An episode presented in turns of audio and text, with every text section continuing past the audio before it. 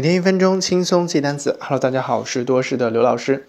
那从今天开始，我们将结束之前有关于动物单词的学习，要学习新的种类的单词，就是和水果相关的。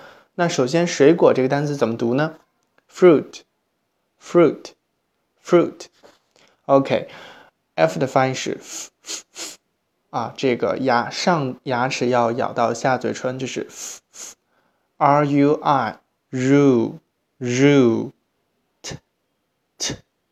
fruit fruit f r u i t fruit 水果的意思。